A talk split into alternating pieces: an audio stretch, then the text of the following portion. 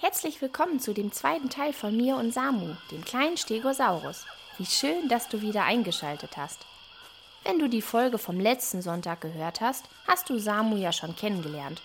Falls du Samu noch nicht kennst, Samu ist ein kleiner Stegosaurus, der schon seit vielen Jahren in einer versteckten Höhle in Nordamerika lebt. Und genau diesen kleinen Dino habe ich letzte Woche besucht und ihm viele Fragen gestellt.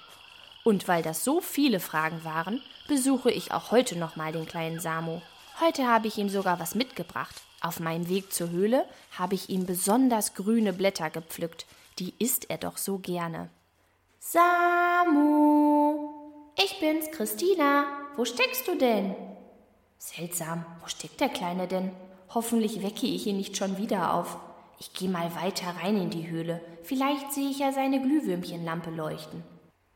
Oh ja, da sehe ich sie. Hallo Samu, hast du mich denn gar nicht gehört? Was? Wie?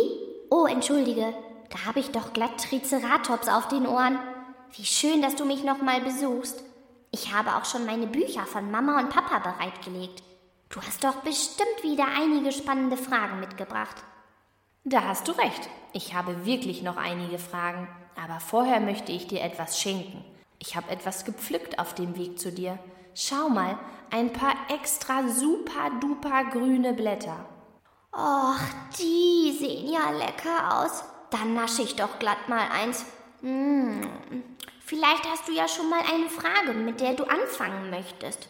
Na klar, also ich weiß schon aus vielen Büchern, dass der Diplodocus einer der größten Dinosaurier war. Aber steht in deinen Büchern auch, wie alt der Diplodocus werden konnte? Bestimmt. Lass mich mal blättern. Ich glaube, in diesem Buch stand etwas über den Diplodocus. Ach, da ist die Seite.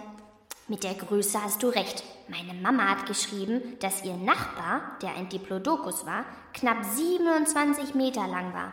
Leider kann ich Ihnen nicht lesen, wie alt so ein Diplodocus werden konnte. Ah, Vermutlich ist der Nachbar meiner Eltern auch ausgestorben, als das helle Licht und der große Knall kam. Tut mir leid.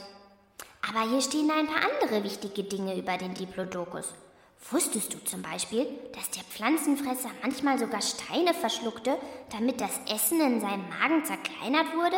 Denn seine Zähne waren nicht stark und groß genug, um all das Fressen klein genug zu kauen. Später soll er sie aber scheinbar immer wieder ausgespuckt haben. Dann hat es immer einen Rums gegeben, hat meine Mama hier geschrieben. Dann wusste Mama immer Bescheid, dass der Nachbar gerade gegessen hatte.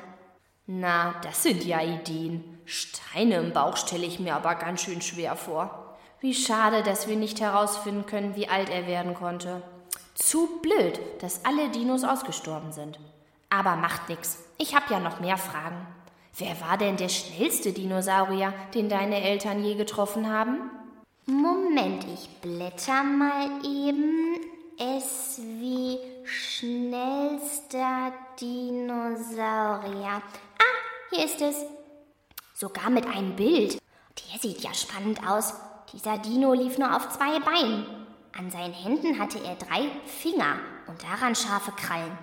Sieht ganz schön gefährlich aus. Hier hat mein Papa geschrieben, dass er ihn eigentlich mal treffen wollte. Aber weil er in Asien gelebt hat, war das gar nicht so einfach.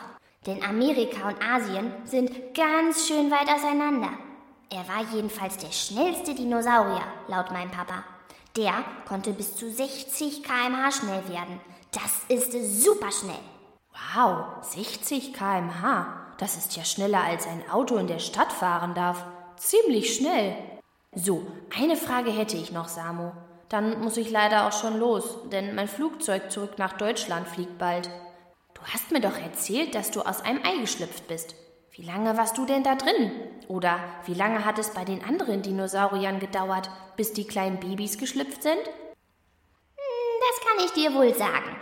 Bei den Protoceratops waren die Babys knapp drei Monate in den Eiern, bevor sie auf die Welt kamen. Das war aber bei uns Dinosauriern ganz unterschiedlich. Bei dem Hypacrosaurus zum Beispiel waren die Babys ungefähr sechs Monate in ihren Eiern. Wie lange dauert das denn bei euch? Wann schlüpfen denn eure Babys? Nein, nein, bei uns Menschen schlüpfen die Babys nicht aus den Eiern. Bei uns wachsen die Babys erst knapp neun Monate im Bauch der Mutter, bevor sie auf die Welt kommen. Also scheint es ja bei uns einige Monate länger zu dauern, bis ein Baby groß und stark genug ist, um auf die Welt zu kommen. Ich danke dir sehr für deine vielen Antworten, lieber Samu. Nun muss ich mich auch schon auf den Weg machen. Aber vielleicht kann ich dich irgendwann noch mal besuchen kommen in deiner gemütlichen kleinen Höhle. Ja, da würde ich mich sehr drüber freuen, denn manchmal ist es schrecklich langweilig hier in der Höhle, so ganz alleine. Damit du mich nicht vergisst, möchte ich dir etwas schenken. Hier, bitte sehr. Oh, Samu, wie lieb. Das ist für mich? Das ist ja ein kleines Glas mit Glühwürmchen drin, so wie du eins hast. Ich danke dir. Aber du kannst dir sicher sein, ich werde dich, klein Stegosaurus, bestimmt nicht vergessen. Tschüss, Samu. Tschüss, Samu. Tschüss, Samu. Tschüss, du Mensch. Tschüss, du Mensch. Du Mensch. Du Mensch. Na, das war vielleicht ein Abenteuer. Schade, dass die Zeit so schnell verging. Wenn dir das Abenteuer gefallen hat oder du eine Idee hast, welches Tier ich auch mal besuchen sollte, schreib mir gerne eine Mail an kinderfrage@gmail.com. Ansonsten hören wir uns einfach nächste Woche wieder zu einer neuen Folge von Wieso, woher, warum. Bleib neugierig, deine Christina.